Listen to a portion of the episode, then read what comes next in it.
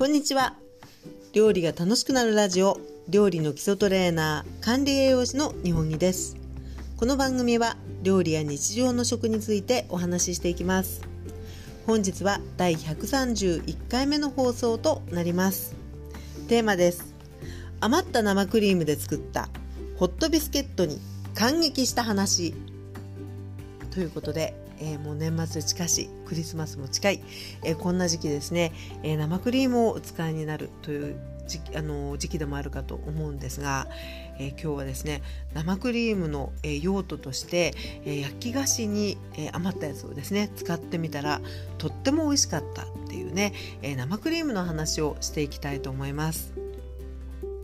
えクリスマスケーキなどで、え生クリームをお求めになってで、えまあ、使い切ったら一番いいですけれども、えちょっとね残った時なんていう時に、えもしよかったらねちょっとヒントにしていただけたら嬉しいなと思うんですけれども、えまずですね、まあ、生クリーム皆さんご存知だと思うんですが、えどんなものかっていうのをね軽くちょっとね、えご紹介していきたいと思います。で、えー、生クリームっていうと、えー、牛の乳が原料になっていまして、えー、乳製品売り場でですねパックであの売ってるかなと思うんですよね。でそこに、えー、基本的には、えーと、生クリームって書いてあったり純生クリームって書いてあったりして、えー、あとね数字が一緒に書かれてると思うんですよ。例えば、えー、生クリーム40とか純生クリーム47とかですね、えー、そういった、え数字が一緒に書いてある生クリームと表示のあるものっていうのがあの牛の乳を原料にあの分離にかけて、え乳脂肪分をこう多く集めたクリームの部分っていうのがあの生クリームそして、えー、その横に出てくる、まあ、35とか40とか42っていう数字っていうのが、えー、乳脂肪の含有量っていうことなので、えー、結構ね何種類か置いてあると思うんですよね。で、えー、割とこうスーパーさんとかの、あのー、そのお店のブランドでいつも置いてあるような生クリームって結構ね30今だと35%とか36%っていうふうに、あのー、表記がしてある生クリームが割と多く見受けられます。で35とか36っていうのは結構泡立っててケーキなんかに使うとあの割とですねあっさりした感じですね。であと泡立てた時にすごくしっかりはこう何て言うのかな泡立ちにくいというか割とねこうもろい柔らかい感じの泡立ち上がりになってくるかなっていう印象なんですね。で、えー、数字がもっと上がって 40%42 あとは4547ぐらいっていうのがあの市販で結構見るあの数字じゃないかと思うんですけど45とか47に行きますとかなりこうあのなんていうかなしっかりした感じコクがあってあのなじゅ、まあ、重厚感があるって言っていいのかな割と本当にねミルクミルクのこう風味とコクっていうのがしっかりしたやっぱり乳脂肪の多いあのクリームになってくるんですよね。で片やえこういった牛の乳を原料にした生クリームと呼ばれるものとあの非常に似たパックに入ったもので、えー、ホイップっていうね表記のものも結構売ってるかと思うんですよ。でこれはえホイップっていうのは文字通りホイップ泡立ててデコレーション用などに使うのがあのすごくおすすめですよっていうタイプのものなんですがこれは生クリームではありませんで、えー、もう原材料はね植物性の油油脂なんですね。なので、えー、こう乳脂肪のあので作られてる生クリームにこう似せて作ってるような感じになるので、まあ、植物性脂肪ということで一つはねお値段があのちょっとリーズナブルだしあとはあのまあ泡立てていてあの牛の乳の方の生クリームだとね泡立てすぎるとね結構分離しちゃうんですよちょっとこうバターっぽい粒と水みたいな感じに分かれてきやすいんですけれども植物性っていうのはあのあんまり分離しないんですねなので、まあ、扱いもしやすいしお値段も手頃で、まあ、あの本当に気軽にデザートをあの楽しむ作るのを楽しむことができるっていう商品なんです。で、えー、今からお話しするあのお菓子に使った焼き菓子に使ったっていうことで言うとえー、今日のお話で言うと生クリーム牛の乳の方をね指しますね。なので、えー、私のうちにありました、えー、生クリーム、えー、乳脂肪分がね36%のね牛の乳からできたクリームだったんですけどこれがねちょうど、あの余ってまして。で、えまあ、泡立てて使えばね美味しいことは分かってるんですけれどもちょっとね日にちも経っていたので、えこれはねもう火を通して使いたいなっていうことで今回はあの試しにと言いますかねホットビスケットに使ってみました。でもともと、スコーンとホットビスケットって、まあ、すごく似たような感じなんですけれども、えー、クッキーほどの硬さはないけれどもあのパンよりはちょっとこうしっかりした歯ごたえっていうね、えー、で厚みがあってっていうあのそういうイメージなんですけどそういったものを作ろうと思いまして、えー、もうねあの材料が薄力粉小麦粉とですねあとはその生クリームであとえー、ほんのちょっとのお塩をね入れてあとは砂糖を入れてあの練ったものに、えー、今回はですねもう本当に冷蔵庫にありましたレーズンとあとは、えー、この放送でも、え、前回ぐらいでしょうかねご紹介しましたね柚子の皮をねちょっとマイブームで、え、ジャム作ったりとかですねあのピールにしてみたりしたのでその柚子ピールがねありましたので、えー、柚子ピールとレーズンをね割とたっぷりぷり混ぜ込んであのちょっと厚焼きの感じにしてみたんですけどこれがですねあのもうこいちゃなんですけど感覚で適当に作ったんですけど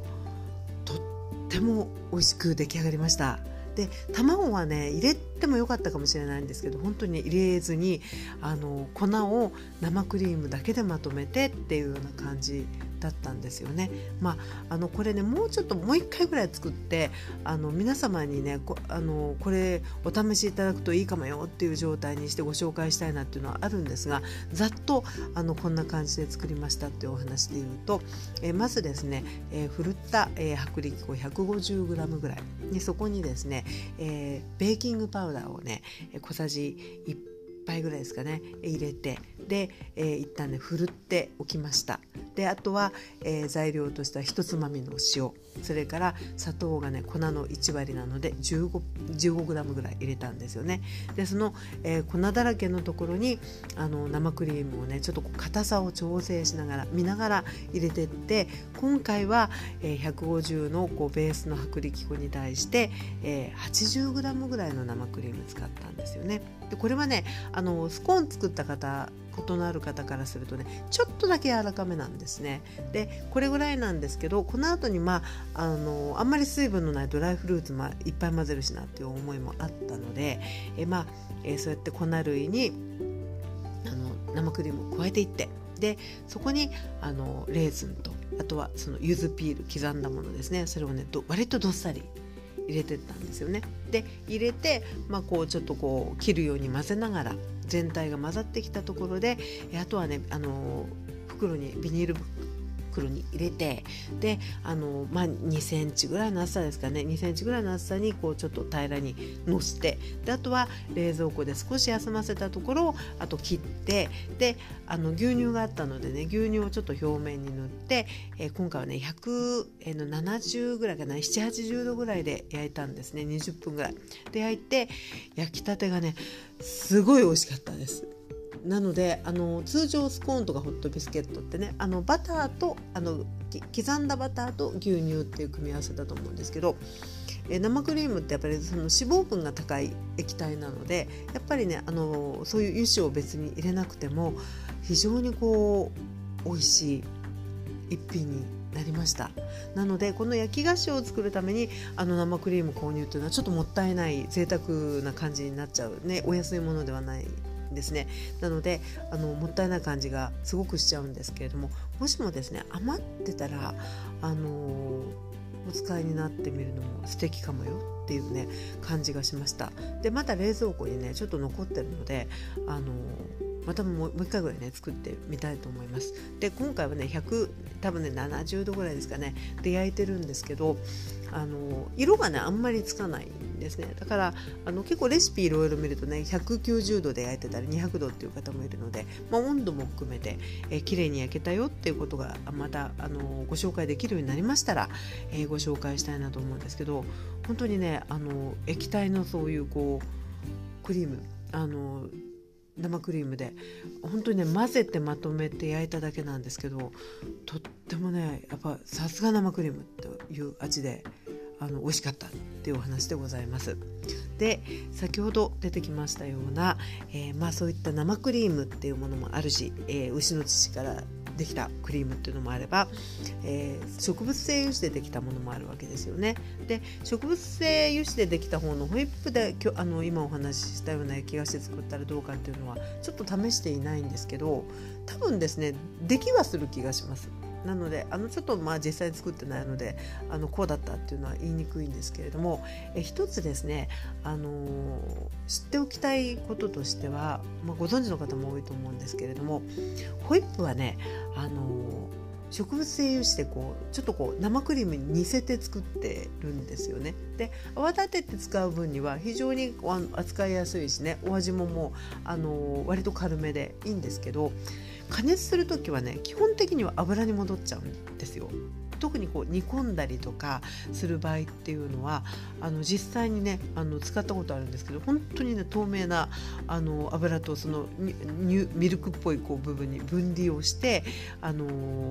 液体の油に戻ってしまうので今回の使い方もね多分油としての用途としてはあの使えると思うんですけれども同じ感じにはねできない可能性が結構高いのでおすすめは基本的にはあの純生クリームの方があのまあ、ちょっとおすすめできるかなとは思うんですけどじゃああの植物性のホイップがね余った時の使い道っていうのもね少しご紹介していきたいなと思うんですね。で、えー、これもまたあの1回その用途に合わせて泡立てで使ったっていう場合はねそそれでもうあの使い切っちゃうっていうのが一番あのいいかなと思うんですけれども、えー、泡立てて、えー、残った場合はですね、え私はあの泡立てたものを、え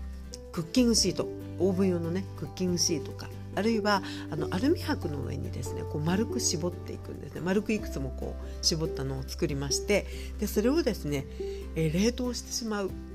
っていうようなことをしています。これはあの植物性であっても動物性であってもあのどちらでもねあのできることなんですけど泡立てたものをそうやって絞ってであの後日ですね、えー、まあ、あのコーヒークリーム的にあのあったかいコーヒーに浮かべて使ったり、まあ、ちょっと冷めやすくはなりますけれども、えー、使ってみたりとかですねあとはねトーストにのせるとすごくやりますね。で、えー、例えばあのもう焼き上がったところにこうもう凍った状態でコロンと乗せてあの、まあ、ちょっと溶かしながらジャム添えてっていうこともできますしあとはえっ、ー、とね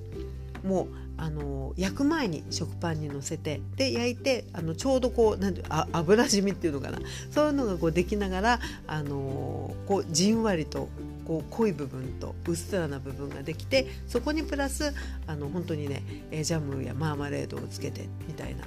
あの食べ方してもね非常に美味しいんですね。バターマーガリンの代わりみたいな感じで、えー、使っていくっていうのがあの一つ、まあ、手軽な使い方でございます。さあそして、えー、もう一つはですねこれあのかなり前の放送でも一度生クリームが余ったらっていうあのお話をしたことがあるんですけどそこでもねちょっとご紹介したことにはなっちゃうんですが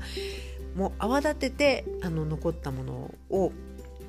プレーンヨーグルトと合わせて、えフローズンヨーグルトにするっていうのもねこれもねなかなかあの美味しいんですよ。なので、えー、これもね分量適当でいいんです。あのクリームが多ければ多いなりだし少なくても少ないなりであのなんとかね美味しい感じになるんですね。なので、えー、プレーンヨーグルト、まあ、よくかき混ぜて滑らかにしたところに泡立てた生クリームとあとはね、えー、私はねブルーベリージャムをよく入れますね。あの蜂蜜や砂糖でも全然いいんですけれども、えー、ブルーベリーだとね本当に出来上がった時にあのブルーベリーアイスクリームっぽくなるんですよね。でヨーグルトとあのジャムを混ぜて、えー、そのまま固めてもねあのシャーベットっぽくはあの美味しくはいただけるんですけど、えー、そういったクリームが入ることによってよりこうなちょっとこうクッションクッションになると言いますかあのクリやっぱりアイスクリームっぽいあのシャリシャリ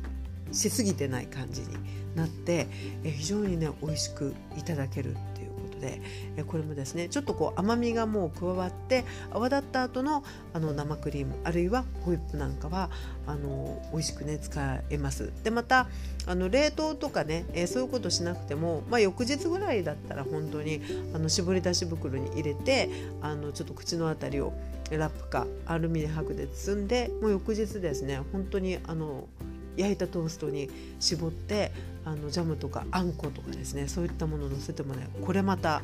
あのスイーツ的な美味しいトーストにもなったりするので、えー、まあ、この時期ですね、えー、生クリームやホイップ、えー、使う、え機会で余ったら、えご参考にしていただけたら嬉しいです。ということで、え本日は、え生クリーム、え余った生クリームで作ったホットビスケットがとても美味しかった話ということでえ生クリームホイップのお話をお送りいたしました。えこの放送「料理が楽しくなるラジオは」え日常の料理や食についてお話ししております。で、えー、実はこの放送ですね2021年の1月から開始しましてもうすぐね本当にありがたいことに1周年ということで本当にね聞いてくださってる皆様あっての1周年だと思います。ありがとうございます。でこれからも、えー、続けていきたいんですけれども、1周年記念にねなんかイベントをやろうかなっていうふうに思っていまして1月にですねあのー、イベントをやる予定で今計画をしておりますので、えまた、えこの放送内でですね、えこんなことをやりますがということで、えもうあのご都合もろもろよろしい方はご参加いただけたらとっても嬉しいなというふうに思っています。これはね、えもう決まり次第また放送でご紹介させていただきたいと思います。また、え当方教室を運営しておりまして、えそういった情報もですね、えこのポッドキャストの説明欄に貼っておきますので、えもしもご興味ございましたらご覧ください。でまた今日ご紹介したえホットビスケットっていうのもねちょっとあの写真に撮ってインスタグラムにアップしていますのでえこれもまたですねちょっと興味あるなっていう方は URL を貼らせていただくので、えーご覧いただいて「あの私です」って言ってあのもしよかったら声かけていただけたりあるいは「いいね」をしていただけたら私もねあの遊びに行かせていただくのでよかったら是非ご覧ください。ということで本日もお聴きいただきありがとうございました。えそれではまたお耳にかかりましょう。お相手は料理の基礎トレーナー管理栄養士の日本木でございました。それでは失礼いたします。